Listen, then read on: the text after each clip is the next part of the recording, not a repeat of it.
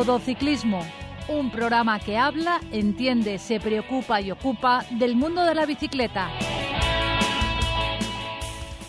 Muy buenas tardes. Esto es Todo Ciclismo, un programa que habla, entiende, se preocupa y ocupa del mundo de la bicicleta. Todo Ciclismo. Recibir un saludo de Sari Zorio que hace posible que desde el control técnico llegue hasta todos vosotros este programa. Y de José Villena aquí nos habla desde la 102.5 Universidad Politécnica de Valencia Radio. Damos la bienvenida en el programa de hoy a don Francisco Frank. ¿Qué tal? ¿Cómo estás? Hola, buenas tardes. Y a don Francisco de Casa. Muy buenas. Automovilista. Los ciclistas siempre salimos perdiendo. Por el bien de todos, cumplamos las normas. Ciclista, usa siempre el casco que debe estar homologado y asegúrate de su correcta colocación. No te olvides visitar nuestra web todociclismoradio.com. Comenzamos con las noticias que nos ha dejado el mundo de la bicicleta en nuestra comunidad valenciana, de la mano de nuestro colaborador Jaime Pérez. Romaric Forqués ha ganado en Bolulla la quinta prueba de la Volta a la Marina. Pedro José López del Your Bike ha entrado a continuación a 13 segundos y Rafael Mira ha completado el podio. Pedro José López sigue líder en esta prueba de la Volta a la Marina. En la Vuelta Ciclista Féminas Gran Premio Diputación de Valencia, este pasado domingo, en la cuarta edición de esta prestigiosa prueba, la italiana del UAE Marta Bastianelli se ha impuesto en la meta de la avenida Maestro Rodrigo de Valencia, por delante de su compatriota Hilaria Sanguinetti y la austriaca Katherine Schweiberger. Sandra Alonso del equipo Ceratizit Pro ha repetido como mejor valenciana en la línea de meta tras subir al podio en esta edición del 2020, en la pasada edición del 2021. La torrevejense ha sido quinta, y para acabar, se ha disputado este fin de semana en Villar de Arzobispo la primera prueba del Open BTT de la comunidad valenciana Bici Store para las escuelas de ciclistas. En categorías infantiles, Alex García del Escoles Ciclisme y María Ibas del Bernia Chaló fueron los vencedores en infantiles de primer año y Pepe Arques del Javia y Noah Alderete del Javia fueron los vencedores en infantiles de segundo año. Automovilista. No se puede adelantar a otro vehículo si vienen ciclistas en sentido contrario. Don Francisco de Casa, ¿qué noticias nos ha dejado el pelotón eh, profesional? Pues vamos a arrancar con Egan Bernal, que quieras que no, ya pasan 14 días desde el super tortazo que se pegó, que estuvo a punto, por lo que dicen, estuvo a punto de costarle la vida. Sí, sí, sí. O sea, 20 huesos rotos, 11 costillas. Extremadamente serio. Al principio no se, no se transmitió esa gravedad, yo creo, cuando, cuando se Eh, dijo. Sí, se, se- se- se transmitió, pero con, vamos a, no, no dándole el, el- el dramatismo real que tuvo. Exacto. Eh, bueno, pues ya está en casa y ahora le queda la fase 2, que supongo que será muy larga. No creo que este año ya le veamos más que en noticias, digo yo. Ojalá le pudiéramos ver aunque fuese a final de temporada. Y ya en febrero pues se empieza a moverse mucho el calendario ciclista. Tenemos en eh, la, la vuelta a Murcia, que será la despedida de Alejandro Valverde. Empezará el 12 de febrero y ahí pues bueno, tendrán suerte la gente de allí de verle en su última participación. Eh, y veremos a ver qué tal le va. También en febrero tenemos el Tour de Oman del 10 al 15, el Tour de la Provence del 10 al 13, la Clásica de Almería el 13 de febrero. Y, y nada, que el calendario empieza a moverse y de hecho se mueven cosas dentro de los equipos como Roglic, ¿no, Paco Frank? ¿Qué ha Sí, pasado por ahí? Bueno, ac- acabamos de leer que, según cuentan las crónicas, eh, Roglic ha pillado un cabreo enorme al verse ninguneado por su propio equipo, al no proponerle como líder del equipo para el Tour de Francia de este año. Ha cogido un bosqueo porque, claro, lleva ya dos años o tres intentándolo, eh, un año porque le quitó en la última contrarreloj Pogacha, el año pasado porque se accidentó y tiene un sustituto que se llama Vingegaard, que quedó segundo el año pasado. Y bueno, el equipo piensa que este es más joven y tiene más posibilidades de combatir que él contra Tadej Pogacar. Además, eh, ha leído también que al, al bueno de Van Aert le han dado libertad total para ir, para ir por libre, para ganar etapas y para hacer exhibiciones, porque es una otra figura del, del equipo Jumbo. Todo esto eh, hace que el líder se considere un poco ninguneado y que si no cuenta con una, con una política monolítica en torno a un líder, es muy complicado ganar el Tour. Si lo tenía difícil el Jumbo, con estas divisiones que se prevén un poco eh, raras, pues eh, oye, se lo ponen más en bandeja al, bueno de, de. De todas formas, el palmarés que tiene Primo Roglic es envidiable, es extraordinario, es eh, para los tiempos que corren.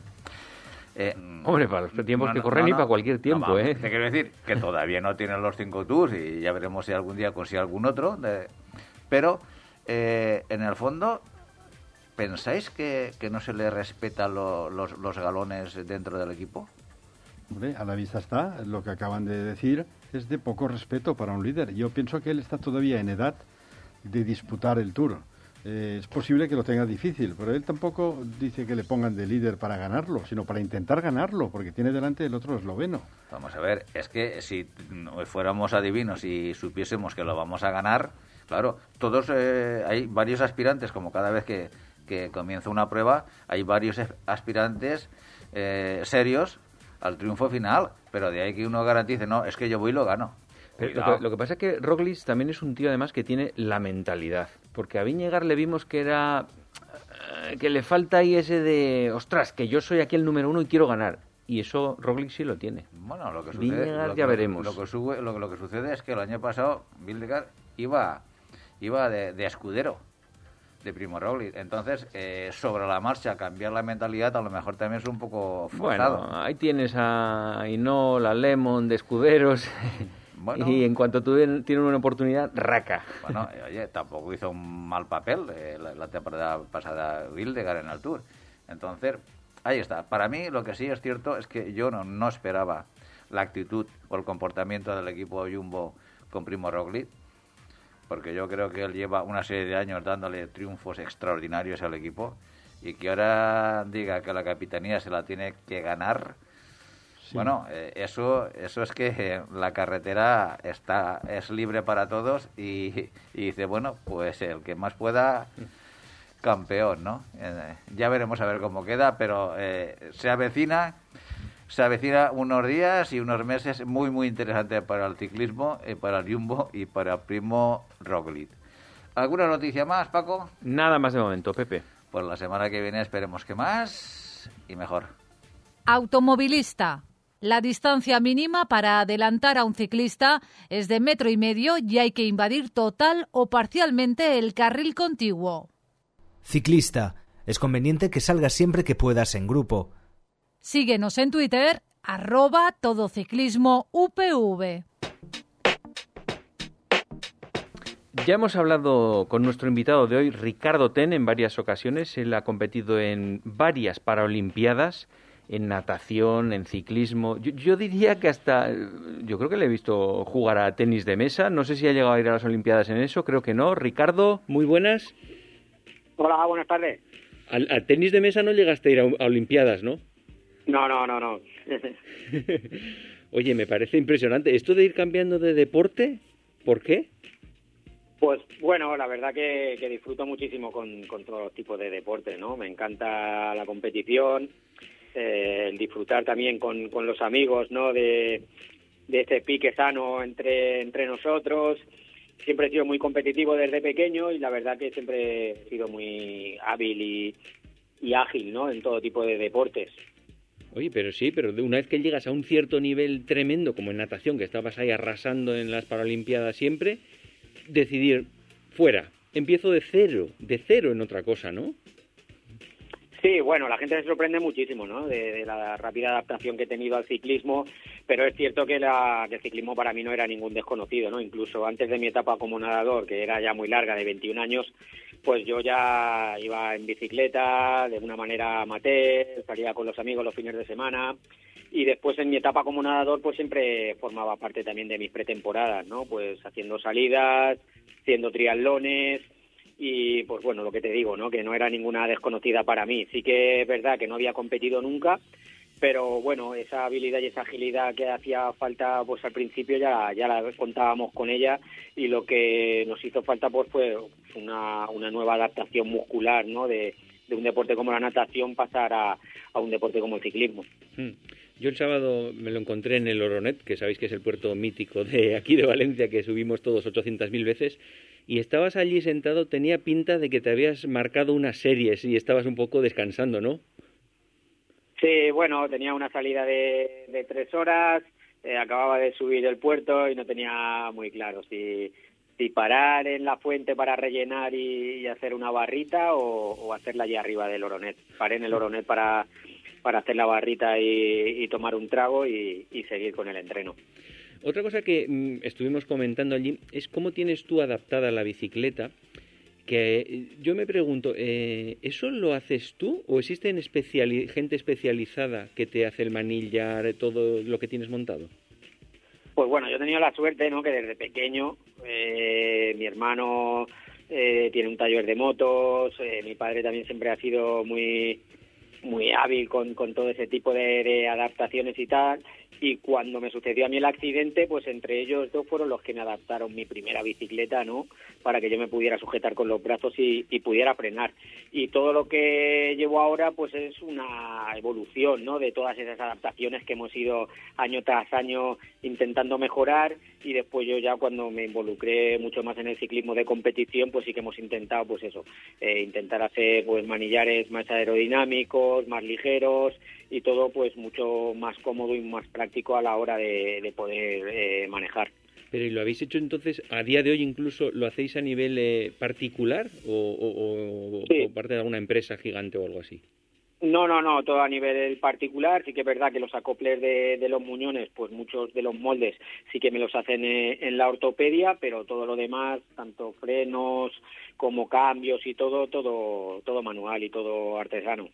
Uy, pues, y lo vas mejorando, supongo que cada vas evolucionándolo según te vas encontrando. Claro, sí, intentamos pues eso, cada vez eso, ya sabes tú que, en el ciclismo de competición pues el peso también es muy importante, siempre intentamos pues eso, aligerarlo todo con materiales como la fibra de carbono y que también sean resistentes, ¿no? Y que, que, todas esas pruebas que vamos haciendo, ¿no? Pues nos den la seguridad de que no se van a romper en competición o entrenando y que tengan su función. Hmm. Oye, eh, en las últimas Olimpiadas de Japón ganaste una medalla. El otro día, casualmente, estuve viendo también eh, un documental que hay bastante interesante sobre las Paralimpiadas en Netflix, en el que hablan de las Olimpiadas de Río. No sé si lo has llegado a ver. Sí, creo que es eh, Resident, Phoenix Resident o algo así. Hmm. Sí, creo que sí. ¿Y, está en, en, Río no llegaste a ir tú? ¿Por alguna razón? ¿No estabas preparado o qué pasó? Sí, sí, en Río sí que llegué a ir, o sea, mm. fui como, como nadador, fueron mis últimos juegos como, como nadador. Eh, preparé con mucho mimo mi prueba fetiche que era los 100 metros braza, pero solo pudimos ser eh, quintos a, medio segundo del bronce. Y bueno, pues ahí ya te vas dando cuenta que ya no eres tan competitivo como al principio, pues después de 20 años compitiendo eh, al máximo nivel, pues la verdad que, bueno, te planteas ya también el tema de, colgar el bañador y dejar el, mundo de la natación. Hmm. Bueno, en ese documental se ve un poco el tema de cómo van paralelamente los Paralímpicos a las Olimpiadas y, el problemón que hubo. Yo no sé si tú en ese momento eras parte y, se vio tan como que iba a no celebrarse las Paralimpiadas o, no fuiste consciente de eso, no, no recuerdo no teníamos toda la información así como sale en el documental, hmm. pero sí que es verdad que había que había incertidumbre, ¿no? Porque habían rumores y tal de que los presupuestos pues habían visto eh, mermados y, bueno pues al final es eh, te crea incertidumbre, ¿no? Porque has estado cuatro años preparando una prueba con, con mucho mimo y mucho esfuerzo y el que no se celebraran pues hubiera sido la verdad que, que una pena y un desastre, vamos. Sí, eh, no sé si tú en las Paralimpiadas te sientes, porque claro, en, ese documental se ve algunas, algunas en las que no hay ni público, en algunas competiciones, en otras en las que ya sí está lleno de público. Eh, ¿Tú has tenido las dos visiones en las que dices, ostras, esto, un estadio vacío, esto da mala espina, ¿no? ¿O qué? ¿Tú has, podido ver, pues sentir las dos, las dos opciones? Yo la verdad que he tenido, bueno, he estado en seis juegos, cinco como nadador y estos últimos en, en Tokio y sí que es cierto que como nadador pues la piscina siempre ha estado hasta arriba, ¿no? Desde creo que era el aforo de 17.000 personas en la piscina de, de Sydney hasta yo que sé también 15.000 en la de Londres, también un montón 10.000 o 11.000 en la de en la de Río y siempre ha estado abarrotado, ¿no? Para nosotros hasta la idea que, que los juegos es pues la competición eh, referente, ¿no? En la que pues mayor visibilidad tenemos, en la que más nos sentimos deportistas de alto nivel por, por ese gran apoyo mediático y por ese apoyo del público que tenemos en las gradas y sí que es cierto que en estos últimos Juegos de Tokio pues pues echábamos de menos todo eso, ¿no? De las competiciones eh, de menor rango, como sean, puedan ser campeonatos de Europa y campeonatos del mundo, pues eh, sí que se nota que en las gradas a lo mejor no están eh, a rebosar, ¿no? Pero sí que es cierto que, en estos últimos ediciones de los Juegos, eh, pues siempre habían estado hasta arriba, ¿no? Y, era pues algo que, que, que como deportista no se agradece muchísimo. Hombre, desde luego. eh, no será lo mismo competir con todo vacío que con gente gritando ahí tremendamente. Vamos, eso será una ilusión diferente. Sí, no, y lo emocionante que es, ¿no? Incluso, pues yo, yo he tenido la, la, suerte de vivir eh, muchas pruebas y muchas competiciones de otros compañeros o de eh, deportistas eh, del mismo país organizador y la verdad que, que, bueno, que se le ponen los pelos de punta, ¿no? De, de ver eh, a la gente gritar y animando a, a sus deportistas.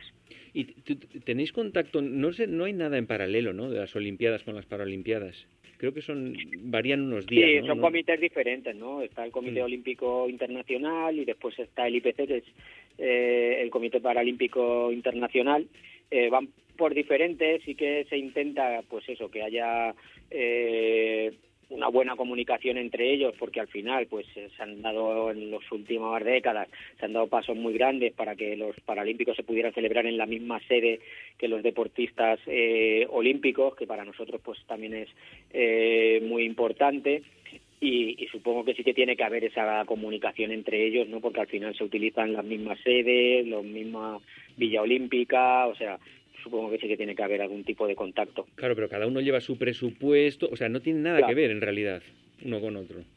Digamos. Sí, bueno, pues a ver, eh, supongo que el país sí que tendrá eh, destinado un, un, presupuesto no para, para las dos cosas, ¿no? En, en, este sentido sí que se han dado pasos muy grandes, ¿no? De lo que era antes a lo que es hoy en día y, y, pues los organizadores cada vez tienen más claro no que, que no cabe la posibilidad de organizar solo unos Juegos Olímpicos y los Paralímpicos, ¿no? Y eso es de, de agradecer, ¿no? Todos esos pasos que va, damos hacia adelante, pues hay que seguir eh, intentando, ¿no? Llegar a, a que pues esa normalización, ¿no? Del deportista eh, no discapacitado con el discapacitado. Bueno, y ya metiéndonos en hoy en día, ¿en qué andas ahora? ¿Cuál es tu siguiente objetivo? ¿Cuál es tu competición en mente en 2022? Sí, pues bueno, estábamos inmersos eh, preparando la, lo que era la temporada de invierno, que suele ser toda la temporada de pista. Eh, teníamos dentro de poco el Campeonato de España de, de, pista aquí en Valencia, en el Velódromo Luis Puig, pero ha sido aplazado a, a septiembre, unos problemas que ha habido con la pista, creo, eh, han hecho que, que se aplace y lo han desplazado a, a septiembre, que eso pues bueno nos hace replantearnos otra vez toda la temporada porque porque bueno no es lo mismo preparar primero la pista y después la carretera. Eh, ahora pues sí que es cierto que, que, vamos a preparar primero el campeonato del mundo el objetivo principal sería el campeonato del mundo de carretera que será en agosto en, en Canadá y, y, antes de llegar ahí pues tenemos campeonatos de España, copas de España y diferentes copas copas del mundo, además de, de, alguna concentración con la selección y con el equipo. ¿Los campeonatos del mundo tampoco se organizan en paralelo con, con los de la UCI? No, la verdad que no, que aún no hemos llegado a, a ese nivel, ¿no? De poder eh, competir, ¿no? Aunque fuese unos días más tarde en las mismas eh, circuitos y la misma ciudad donde se desarrollan los campeonatos del mundo de, la UCI. Sí que es cierto que este año da la casualidad que el aplazamiento del campeonato del mundo que iba a ser en marzo o abril eh, lo han retrasado lo más seguro, que aún no es oficial, a octubre y creo que justamente va a ser en la misma instalación, que va a ser en, en París, creo que una semana después del Campeonato del Mundo de pista de válidos. Y mm, pues, eh, la verdad es que eh, hay, yo una curiosidad que tengo, hay carreras de una semana, dos semanas de vuestras categorías? Hay, hay muy pocas, la verdad. Creo que solo hay, sí que hay diferentes copas de, de, de Europa en el que siempre suele haber una carrera en ruta y una contrarreloj, ¿no? que suelen ser dos días, pero que sean vueltas no, no hay. Creo que hay una en Austria que creo que son cuatro o cinco días, pero que yo sepa no, no hay mucho más así de, de vueltas de, de, diferentes días. Y, y lo más, eh, digo yo que lo más extendido es la pista, porque es más fácil de organizar.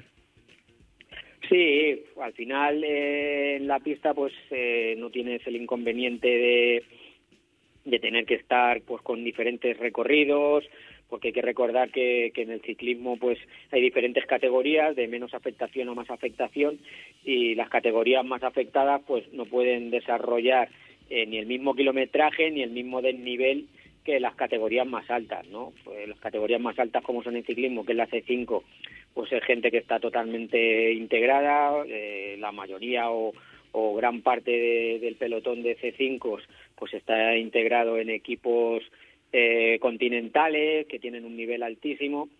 Y, y después pues eh, el tema de las diferentes categorías sobre todo las de más afectación pues son carreras que, que no tienen tanto kilometraje como es mi caso que mis carreras pues suelen ser de, de 60 a 80 kilómetros en el que en dos horas suele, solemos terminar.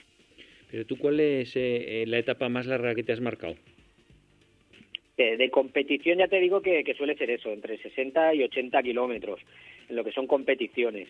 Después sí que es verdad pues que he hecho cicloturistas de, de 6 horas, de hacer 160 kilómetros o 170, pero bueno, pues son distancias que, que después eh, no se traducen eh, en nuestras competiciones, ¿no? Y al final, pues nosotros lo que hacemos entre lo que entrenamos en el día a día es lo que vamos a tener que, que competir, ¿no? Que son esas pruebas de, de dos horas o de 80 kilómetros. Vale, vale, o sea, no te haces, eh, claro, es que será terrible hacer una larguísima de 200 y pico kilómetros será muy difícil, vamos.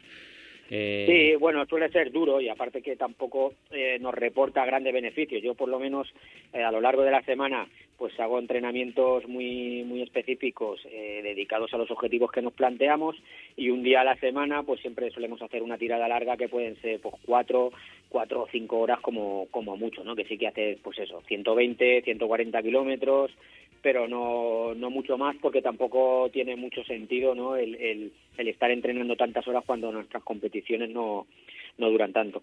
Y, y tú, un tío que está en un nivel tan altísimo, ¿llevas también el tema, yo qué sé, de la dieta a rajatabla, un dietista, un entrenador, eh, estilo Alejandro Valverde, por decir algo, o, o, qué? Pues bueno, a mí yo la verdad que, que intento no obsesionarme con el tema de, de la comida, ¿no? Siempre intento llevar una una alimentación eh, saludable. Los fines de semana sí que me permito un poco más, ¿no? El, el, el tener alguna debilidad, pero sí, sí que intentan, ¿no? Pues imagínate, yo vengo del mundo de la natación en el que el peso pues no era tan tan importante y ahora en el cambio de disciplina pues sí que me he dado cuenta no que, en el ciclismo sí que es muy importante y sí que tienes que tenerlo muy en cuenta no sobre todo en las pruebas de, de carretera no y, y, en las que hay desnivel que, que el peso siempre marca mucho la diferencia. Eh, Ricardo buenas tardes. Eh, soy Pepe Villena Hola, ¿qué tal? Eh, Pepe, a ti Ricardo seguro que te ha pegado una pasada por ahí en el Oroneta alguna vez también, ¿no? Una no, todas las pegatinas que me faltan en la bicicleta las tiene él, se los ha llevado él. Ricardo, sí, alguna vez eh, me has pasado y, y, la verdad cuando he pasado digo, eso sí que es una bala y no otras que dicen. Bien. Eh, Ricardo, eh, lo que te quería eh, consultar, una, una duda que yo tengo, es que dependiendo de, lo, de, de, las medallas que se consigue que conseguir los deportistas en, en olimpiadas, paralimpiadas, campeonatos del mundo y demás, uh -huh. al final el Consejo Superior de Deporte, eh, bueno, tenéis una, estáis becados, ¿no? Sí, sí, pues, sí, o sea, ah, desde hace de unos años, la verdad. No, no, desde no, hace unos años. Sí, sí, sí dime. No, no, no, no, sí, sí, sí, sí. Cuenta, cuéntanos. Es que yo te, tenía esa duda, si vosotros también estáis a, a, a la par que el resto de, de, deportistas no paralímpicos. Sí, la verdad que se ha dado un paso importante en ese sentido, ¿no? No, no ha sido de siempre, pero pues no sé desde cuándo, ¿no? Pero hace ya pues algunos años sí que se equipararon los premios por medalla en campeonatos del mundo y campeonatos de, Europa por parte del Consejo Superior de Deportes. Y, bueno pues tienes unos baremos en los que tiene que haber pues un mínimo de participantes, un mínimo de países, según la, los participantes pues tienes eh, beneficios de unos de unos importes, según también el tipo de medalla que consigas o sea que, bueno, que en ese sentido la verdad sí que hemos avanzado. Entonces, esos objetivos eh, os implica, porque eh, tengo entendido que, para como digo, para los no paralímpicos, eh, el importe de la beca es para el deportista y para su preparador. ¿Para vosotros también?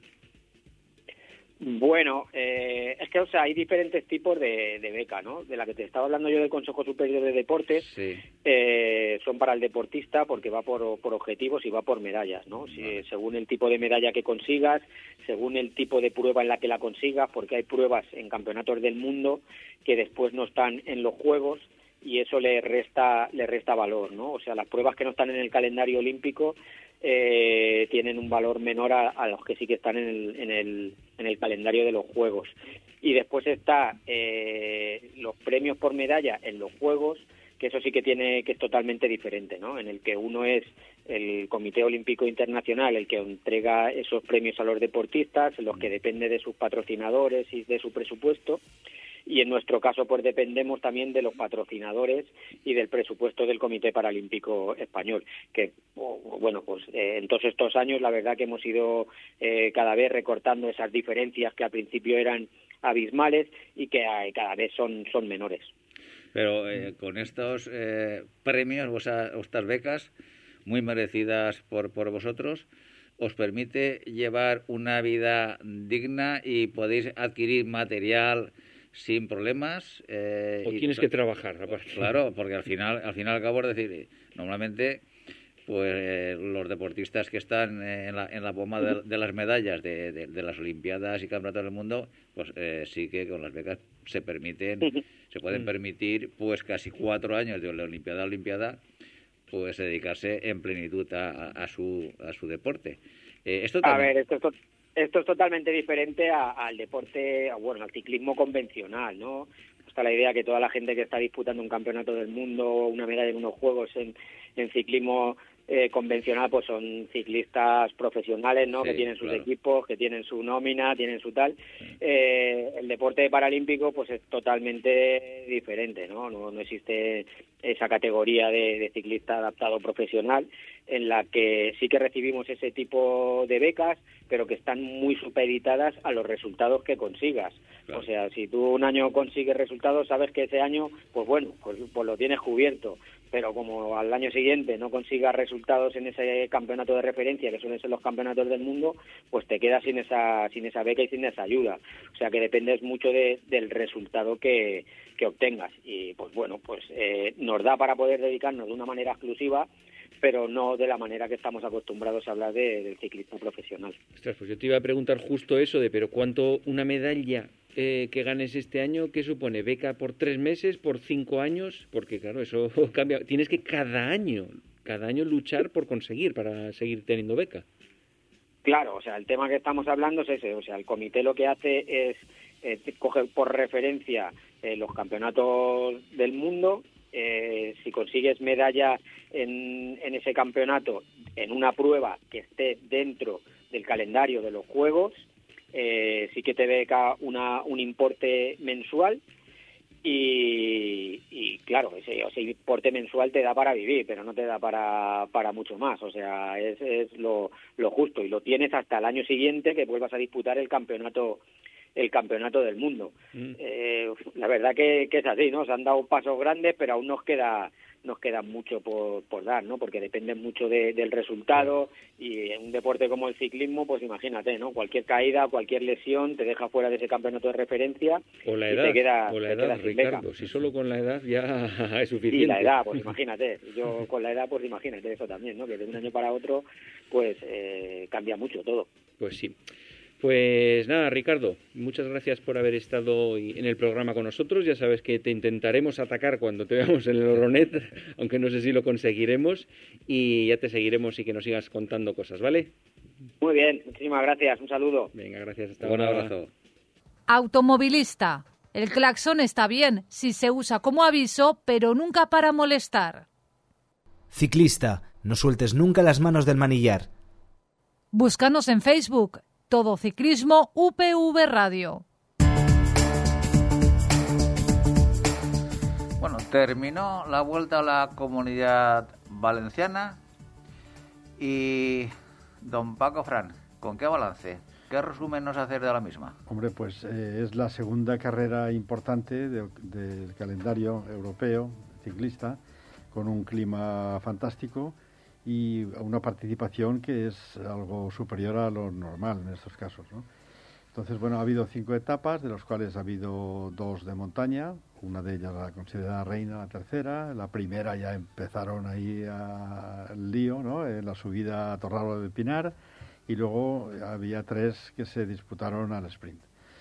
Bueno, yo tengo que decir que enhorabuena a los organizadores, pero les pondría una objeción. Yo opino, opino lo siguiente, y es que una, una carrera como esta de cinco días, eh, me parece que la, la organización tenía que pensar que en la primera etapa y en la tercera casi se decide la vuelta.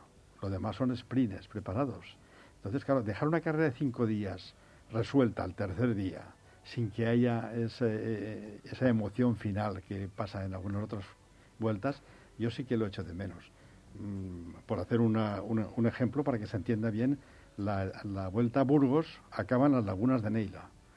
Entonces, claro, la emoción está hasta el último día, hasta el último segundo. Entonces aquí, siendo muy interesante lo que se ha subido, pues bueno, los dos últimos días era pues, eh, hacer un sprint en, en Valencia, en Torrevieja y tal, pero la emoción de lo que es la clasificación general quedó resuelta dos días antes de Claro, terminar. es que dos días.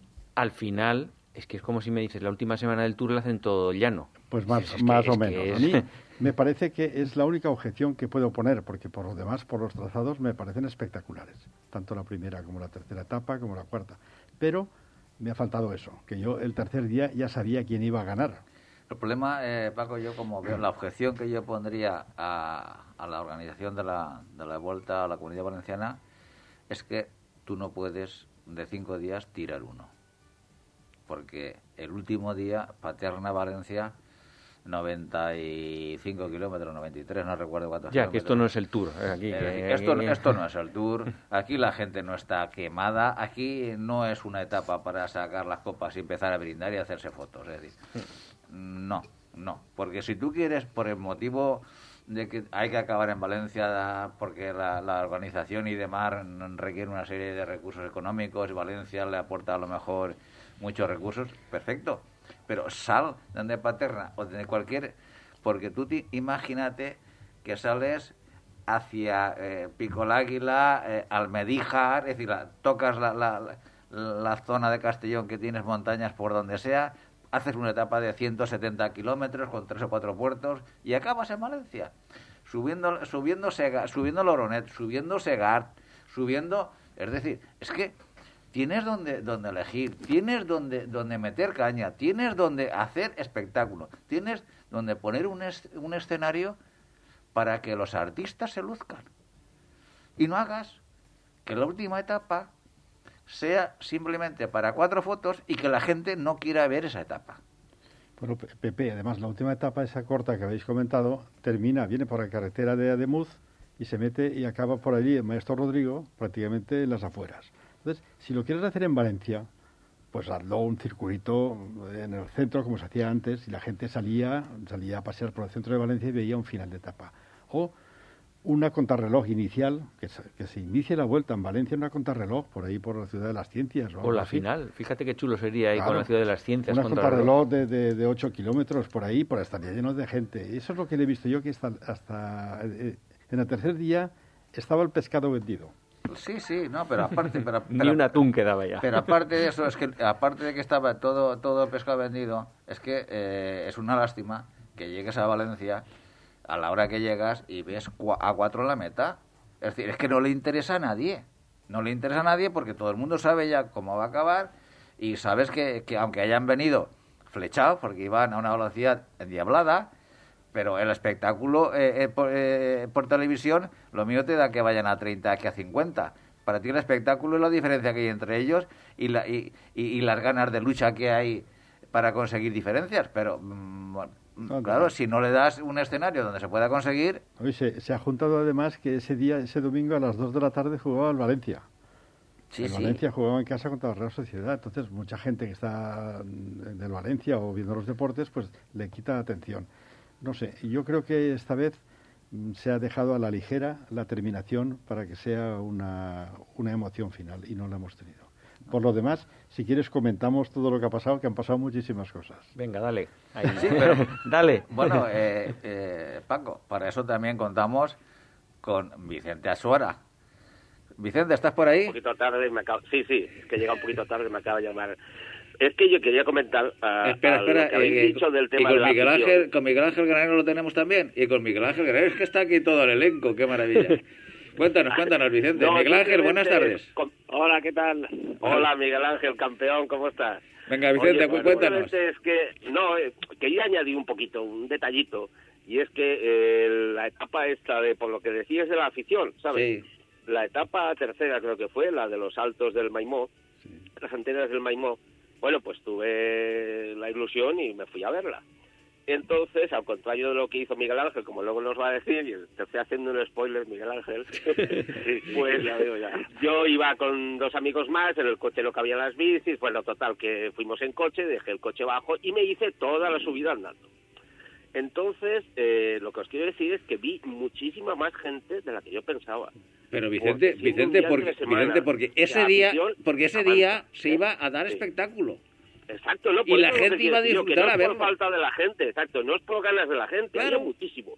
A pie, eh, con autocaravanas, en bicicleta, en coche que habían dejado, o sea, muchísima, muchísima. ¿eh? Pero Vicente, ¿llevaste la bici? Yo me llevo una gran sorpresa. ¿eh? Pero, te he entendido que llevaste la bici porque subiste andando. No, no, no, no, no, ah. no, no, no me la llevé porque otras veces sí que he ido. Yo me acuerdo que una vez que vino la Vuelta a España al Alto del Catí, por ahí por Castalla, me llevé la bici y me lo hice. Pero esta vez ya digo, íbamos tres, entonces pues no cabían ni las bicis ni nada, lo podía hacer. Pero vamos, resaltar Luego vendrá el tema de, que Miguel Ángel esto sabe mucho más, ¿no? El tema de por dónde pasaron y tal y cual.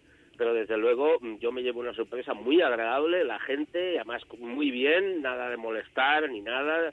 Estábamos más o menos separados, no a pelotón. Muy bien, sí, un 10, ¿eh? Un 10. para la afición, un 10. Pero, es lo, que te, pero es, lo, que te digo, cuando la organización pone mm, eh, un, un escenario para, para disfrutar eh, tanto para que los ciclistas eh, exploten sus condiciones y que el espectador que está a, pie de carretera los vea pasar realmente dando espectáculo. Es que es de lo que se trata, porque vamos a ver, en un deporte profesional, si no hay espectáculo, no hay nada. Claro, y que tenemos muchas ganas, Pepe, tenemos muchas ganas. claro, claro que tenemos ganas, por supuesto que sí, pero y, por eso, eh, cuando tenemos ganas, y si tenemos cinco etapitas y nos quitas una, y, hay dos de, en sprint, que, que sí, que tienen que haber etapas en sprint, que yo lo entiendo y es lógico y también tiene su espectáculo. Claro que sí, pero es que la, la última, la última, la última es un recorrido rápido hacia Valencia. Y además, pues con sol, buena climatología, pues de, verdad que, se, coge, se, coge, un bronce impresionante. Bueno, Pepe, Pepe, vamos, a comentar un momento eh, para, los, para los oyentes qué ha pasado, quién ha ganado. Y luego ya nuestros dos contertulios al teléfono, que eh, harán su crítica particular y su crónica, uno de ellos y los dos estuvieron allí in situ y haremos preguntas concretas. Bueno, la Vuelta a Valencia, digamos que la ha ganado el ruso del Bora, Alexander Blasov, que el segundo ha sido Renko Evenepoel, del Quick Step. Después hemos tenido una agradable sorpresa, es que eh, Carlos Rodríguez, el sexitano de de, del Muñecar, pues nos ha, nos ha sorprendido gratamente haciendo un podio. Después han estado los dos del Movistar, Enric Mas y Alejandro Valverde, y después ya ha venido pues un rosario de, de gente como Fulsang, eh, Luis León Sánchez, Pavel Sikavov, eh, Sivakov, David de la Cruz, Monjoric, Teo Geogán, eh, Pello Bilbao, etcétera, etcétera, etcétera. Entonces, bueno, yo quiero hacer una, reseña de lo que he visto y luego entraremos en el debate porque creo que todo el mundo tendrá ganas de opinar de qué ha pasado. Ha pasado que eh, ha venido un corredor un corredor que es de los cuatro o cinco mejores del mundo, que es Renko Evenepoel, por su pasado, su juventud. Es una persona extraordinaria, fuera de lo corriente. Y el primer día ya hizo algo que no es común, ver eso en la primera etapa en un puerto de segunda, que Miguel Ángel ha subido, que conoce bien, la subida a Torralba del Pinar, que tiene tres kilómetros con rampas del 12, 14. ¿eh? Se escapó, puso el plato grande, tiró para arriba y no le pudo seguir nadie y sacó la friolera de casi medio minuto a todos. Entonces, claro, eso no lo hace un corredor normal. Eso no es un advenedizo. Después vimos que se permitía el lujo, además, este corredor, Renko Benepul, de tirar de su equipo para el sprint, porque hubo tres sprints y se llevó detrás a rueda a todo el paquete, no se atrevía nadie a ponerse delante, hasta que faltaban 500 metros para la meta, se apartaba para que su corredor Jacobsen hiciera tres victorias, de las cuales pudo conseguir solo dos porque en una se quedó un poco tapado. En la última etapa de Valencia vimos que Renko Benepul, después de lo que pasó en la tierra, que luego comentaremos, pues se permitió el lujo también de los últimos seis kilómetros ir delante del pelotón tirando a una marcha para que no pudiera salir nadie para su corredor que al final acabó ganando.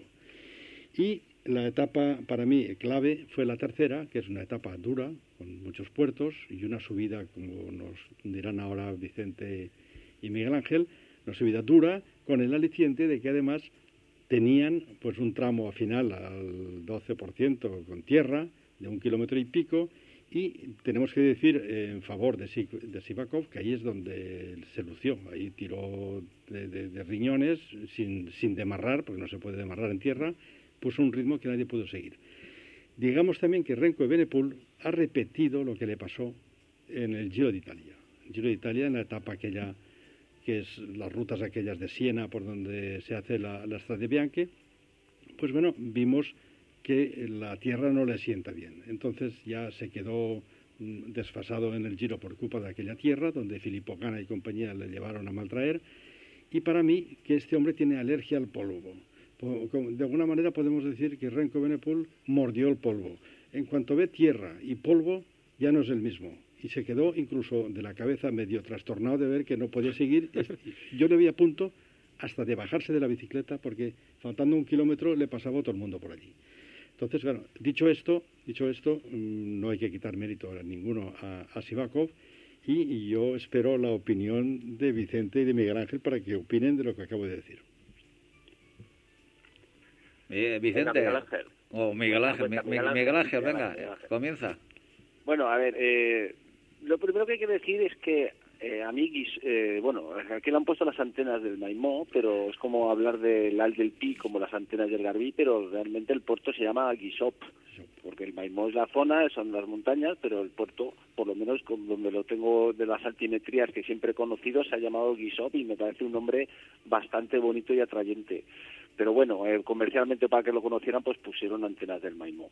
Es una subida que a mí siempre he dicho que me parece de las más bonitas de Alicante, una de las tres más bonitas, y es dura y exigente. Lo que pasa es que eh, a mí lo que, lo que te dura es que cuando encuentras una subida tan bonita y que siempre te gustaría ver en una prueba profesional y por fin la meten, pues que hagan un experimento con ella y le quiten belleza yo creo que el tema del esterrato eh, pretendieron darle publicidad, que se hable, como es lo que estamos haciendo de ello, pero eh, yo estuve rodando con la bici por ahí, he rodado, he subido varias veces también la ginestre y el esterrato estaba muy limpio, el suelo, pero tan limpio que había mucha piedra metida dentro del suelo. O sea, la bici no rodaba bien, no era cómodo, no era fácil. Eso, eh, vamos, yo creo que, que si cuando fue la vuelta, que es cuando más limpio y más tiene que estar para cualquiera que quiera verlo, estaba, pues ya te digo, el suelo no era liso, no era como una pista que fuera de tierra, que lo allanabas, sino que tenía como mucha piedra dentro del suelo, no gravilla, pero piedra que hacía muy incómodo el rodar. Y yo creo que lo que es, y hablando yo estrictamente del puerto, no de audiencias televisivas ni querer vender esto o lo otro, eh, el puerto se le quitó mucho encanto a un puerto que es muy bonito, muy bonito. No sé si Vicente subió, eh, mm, Paco sí que sé que lo ha subido en bici también, y el puerto ya por el asfalto es precioso. Eh, la subida, bueno, se enlazó a los dos kilómetros, se desvió hacia el balcón de Alicante, como hizo la Vuelta a España, y al poco se cogió el desvío de, del Esterrato. Es una subida exigente, 5 eh, kilómetros al 10,2 de media, aquí en Valencia, pues en toda la comunidad hay pocos que tengan esos números, y arriba tiene unas vistas a ambos lados de la montaña espectaculares. Yo eh, invitaría a cualquier cicloturista que vaya a conocerlo, por favor, que no se meta por el Esterrato, que no, aunque haya tenido la fama, que haga el puerto como toca, que primero sube, sube hasta arriba y luego al bajar, si quiere, que vaya a, ver el balcón de Alicante. Yo lo que recomendaría.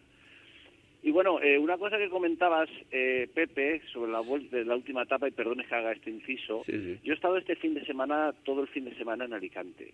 Y el sábado por la noche estaban los equipos en Alicante. Y ayer también estaban en Alicante. Entonces, a lo mejor la etapa corta significa porque tenían que ir desde Alicante y luego tenían que volver a Alicante a alojarse. Han hecho prácticamente, quitando la etapa de Castellón, los equipos han estado siempre alojados en Alicante y eso es mucho más cómodo para un equipo estar prácticamente alojado en un sitio y no, tener que ir trasladándose de un hotel a otro con toda la infraestructura. Pero, pero eh, Miguel Ángel, no, no te lo compro.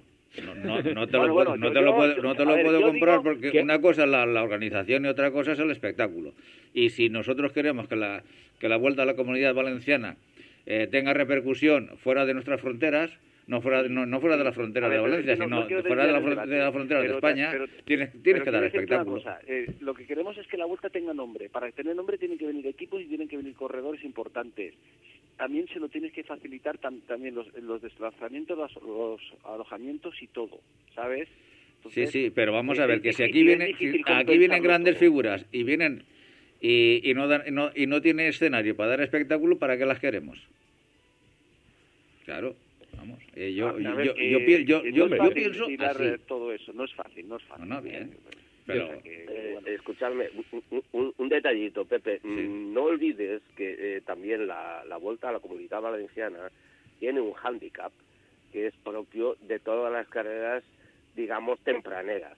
Es decir, eh, sabéis que los equipos, pues la gente a los grandes, grandes, pues normalmente les miran muy bien cuáles son los picos de forma que van a tener la temporada en función de el calendario que vayan a hacer.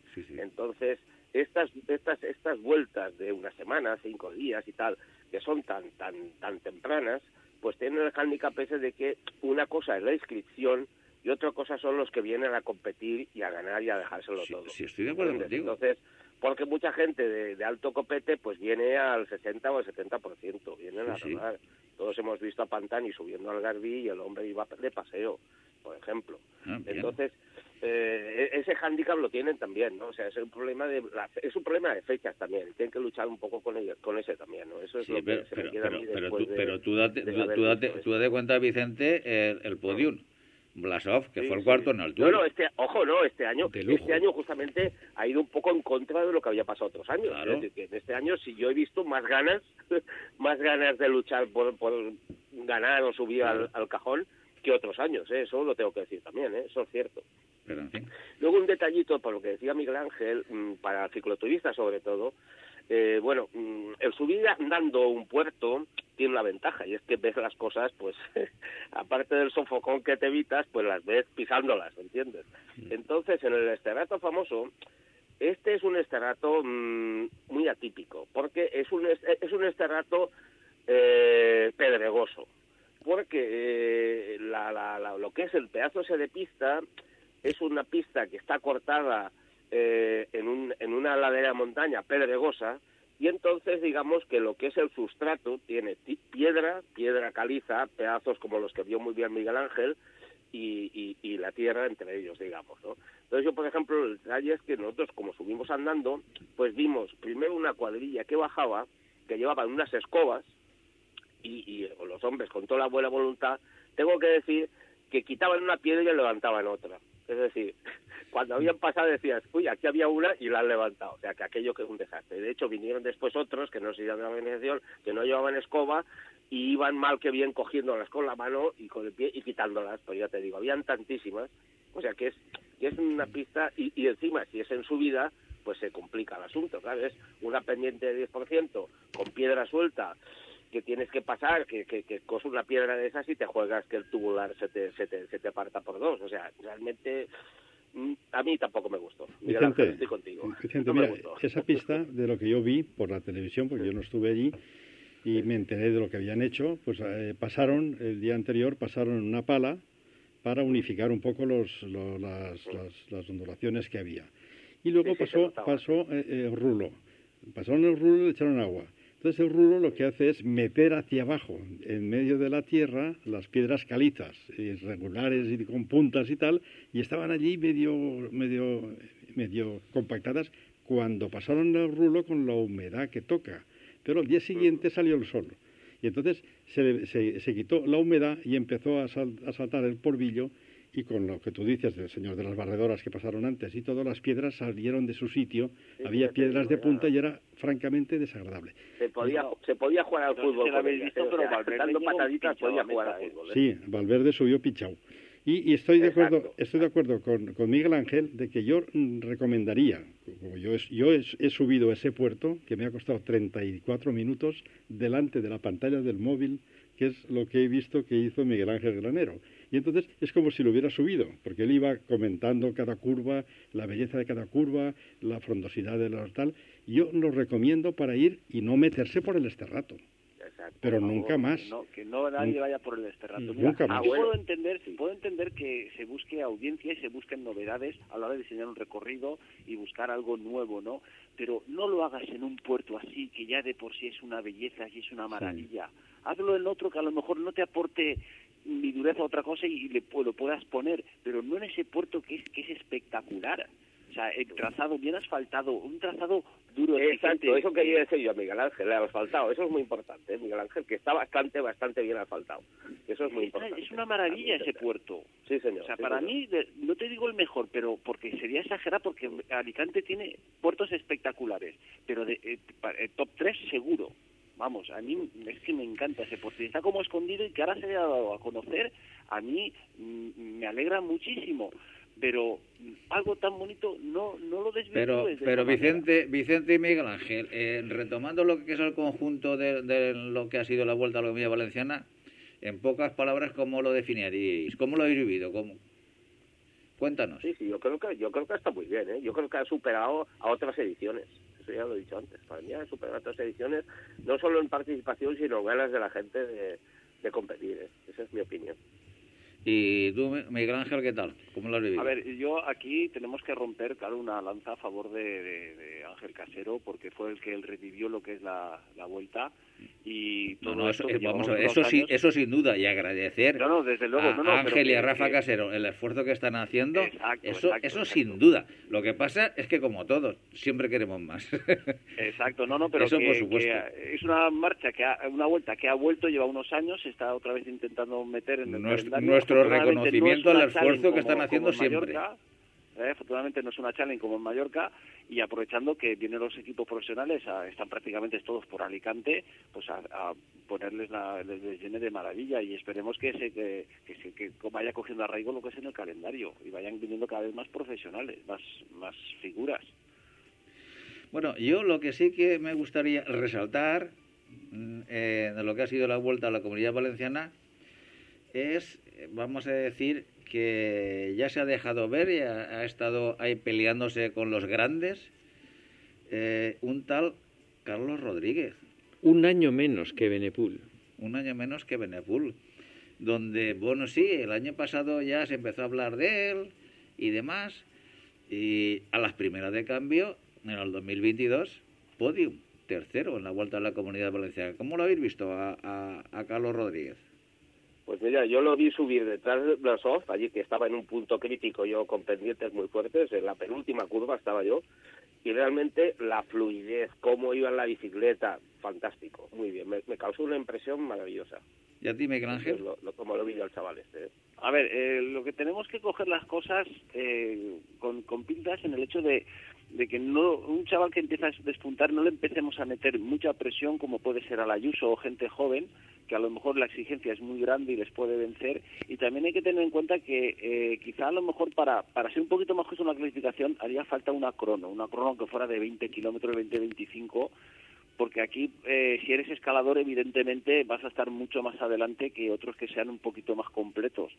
O sea que que oye, muy bien de verlo ahí delante, también hay que ver los estados de forma a principio de temporada, lo importante es llegar bien para junio o julio, que es cuando, digamos, se cuece lo importante, pero que oye, siempre es bonito. A mí me ha alegrado, pues oye, lo digo una vez más, ver a Valverde con la edad que tiene, estar ahí delante dándose también y llegar quinto sexto, en, eh, hay unas antenas del Maimón con la rueda pinchada, es que vamos. Pero el, Carlos, el Carlos Rodríguez principalmente es contrarrelojista, ¿eh? por lo que decías Miguel Ángel, o sea que si hubiera habido ah, pues, contrarreloj... Pues, mira, oye, eh, mejor todavía pero que no no vayamos metiendo de presión como al Carl, a, a, bueno, al eh, Soler, a, Ayuso, a pero, todos estos que van llegando que parece que, que, tengan que ganar ya un tour. Bueno, pero Juan, Juan Ayuso, os recuerdo que también ha participado en la Vuelta a la Comunidad Valenciana, ha quedado en decimonovena posición a un tiempo de 4 minutos 28 segundos del eh, que ha ganado de Blasov. Mm, a Ayuso, ¿qué tal lo habéis visto? Hombre, ya se, el primer día ya se estuvo dejando ver en las primeras, eh, las primeras posiciones. El primer día sí. Eh, y luego, pues a lo mejor, yo pues, creo que, que por, por equipo, yo creo que iba con el pie un poco levantado. ¿eh? Me da la sensación. Bueno, hay, hay una cuestión que tenéis que mirar. El Carlos Rodríguez eh, fichó por el Ineos. Llevaba. que no es cualquier equipo. Llevaba como jefes de filas, llevaba a Teo Geogart y llevaba a Sivakov dos personajes ya con muchos años, uno de ellos ha ganado el Giro de Italia, y sin embargo el jovenzuelo de 21 años demostró, demostró que tenía ganas y su equipo, el que decide dónde vas a, qué vas a hacer en esa vuelta, le dejó por libre. Entonces él, yo creo que la responsabilidad se la ha tomado él y los demás le han dejado. Tener en cuenta que en el Ineos van a pasar cosas muy, muy, muy raras este año. Hmm. Tenemos a Bernal en la cama, tenemos a Carapaz, que es una incógnita que no sabemos qué va a hacer en el Giro o en el Tour. Y, tenemos a estos que hemos dicho. Tenemos a Pitcock, que está por ahí ganando cosas de, mountain bike, y tenemos a, Teo y tenemos a Sivakov. Y luego tenemos a Carlos Rodríguez. Bueno, 21 años son 21 años. No es que empezó a correr el año pasado, es que lleva tres años ya corriendo. Y es un hombre que está muy hecho, tiene dos años más que Ayuso y se le nota. Y se le nota que está en un equipo que le deja. Entonces, claro, yo comparativamente a lo que es eh, correr en Ineos, donde el jefe supremo está enfermo o, está accidentado, comparado con Ayuso, que ha fichado por un equipo que va a tener que trabajar para Tadej Podachar, que tiene pocos años y que no se le quiere tampoco responsabilizar, yo creo que ya lleva de salida, lleva dos cuerpos de ventaja a Carlos Rodríguez. Creo que es nuestra máxima alegría que en, nuestros corredores, porque ahí estaba también Enric Mas el Movistar con qué vino? Vino con la pareja de, Valverde, que hay que descubrirse ante Valverde con la edad que tiene, subiendo esos puertos dignamente con la rueda pinchada, y en Ring Más yo no le veo a la altura de, Carlos Rodríguez, ¿qué quieres que te diga? Y el, Movistar tenía que haber traído al otro que tienen para disputar ese tipo de etapas, que es eh, Sosa. ¿eh? Eh, Sosa es un hombre que ha ganado ya las lagunas de Neila, ha ganado en el Picón Blanco. Era un hombre para poder disputarle a Blasov o a Renko Benepul esta vuelta y no ha venido. Entonces, yo sigo pensando que el que dirige la política del Movistar no anda bien del ático. Vamos, eh, eso es lo que yo pienso. Y desde luego mm, creo que eh, Carlos Rodríguez no es que tenga fuerza, es que sabe correr como si fuera un hombre de 28 años. Porque si habéis estado allí en el puerto desde este rato, a kilómetro y medio iba el que decía 15. Iba a, 200 metros de la cabeza. Y poco a poco, sin ponerse nervioso, llegó casi a la rueda de, Blasov. Es decir, que ojo con el corredor. O sea, que tú le pones eh, los ojitos en este año. Hombre, un hombre que anda en contrarreloj, que ha sido capaz de, subir una montaña como esa, que también en, el, primer día no, no, llegó a la rueda de, de, de Renko Benepul porque como no estaba claro qué tenía que hacer, preguntaba a los otros dos, ¿qué hago? ¿Qué hago? Y entre ¿qué hago? ¿Qué hago? René Paul a Torralba. Pero claro, en la tercera etapa ya sabía lo que tenía que hacer. ¿eh? Y llegó tercero y tercero un podium en esa vuelta, donde había gente de gran nivel, para mí es un mérito increíble. Pues bueno, señores, esto es lo que ha dado la vuelta a la Comunidad Valenciana en su 73 edición y no ha sido poco. Para mí todo un éxito, incluso además de lo que hemos hablado eh, a la organización, la enhorabuena. Y estas puntualizaciones que hemos hecho simplemente son percepciones de aficionados con afán de que mejoren, que eso siempre está ahí. Eh, Miguel Ángel, Vicente, muchas gracias por eh, contarnos vuestra visión de, de esta edición de la Vuelta a la Comunidad Valenciana. Venga, vosotros, con mucho gusto. Un abrazo, Miguel Ángel. Vale. Pues eh, hasta aquí el programa de hoy. Antes de despedir el programa, recordar la salida que tiene prevista la Peña Ciclista de la Universidad Politécnica de Valencia para el próximo sábado. Destino Segar, hora de salida a las ocho y media un total de 95 kilómetros. Tienen la ¿Segar pueblo o Segar pueblo, arriba? Pueblo, Segar, pueblo, Segar, pueblo. Segar, pueblo. Habéis pueblo. perdido unos puntos ahí, ¿eh, Pepe? No, no, vamos a ver. Es que nosotros tenemos cabeza y ahora mismo, eh, con el frío que hace, subir a Segar Sierra eh, es para dejarse las rodillas allí y hay mucha gente con una edad que ya no nos merecemos ese trato. Pues hasta aquí el programa de hoy. Eh, don Francisco Fran, nos vemos, nos escuchamos De, la, de la acuerdo. próxima vez. Hasta que queráis. Paco, nos vemos, nos oímos, nos escuchamos. Venga, Pepe, hasta la semana que viene. y a todos vosotros os esperamos el próximo lunes a partir de las seis y media de la tarde y los jueves a partir de las doce del mediodía. Seré felices.